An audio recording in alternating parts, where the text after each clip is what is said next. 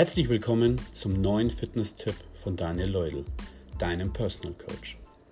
Heute geht es um Diät oder Aufbau. Wo soll die Reise hingehen? Ist das eine schwierige Entscheidung für dich? Falls ja, dann habe ich hier einen ganz einfachen Trick. Wirf einfach eine Münze. Im ersten Moment wirst du dir jetzt denken, was für ein Schwachsinn, das soll doch nicht das Glück entscheiden. Das ist richtig und soll es auch gar nicht. Denn sobald die Münze in der Luft ist, hoffst du im Unterbewusstsein auf eine bestimmte Seite.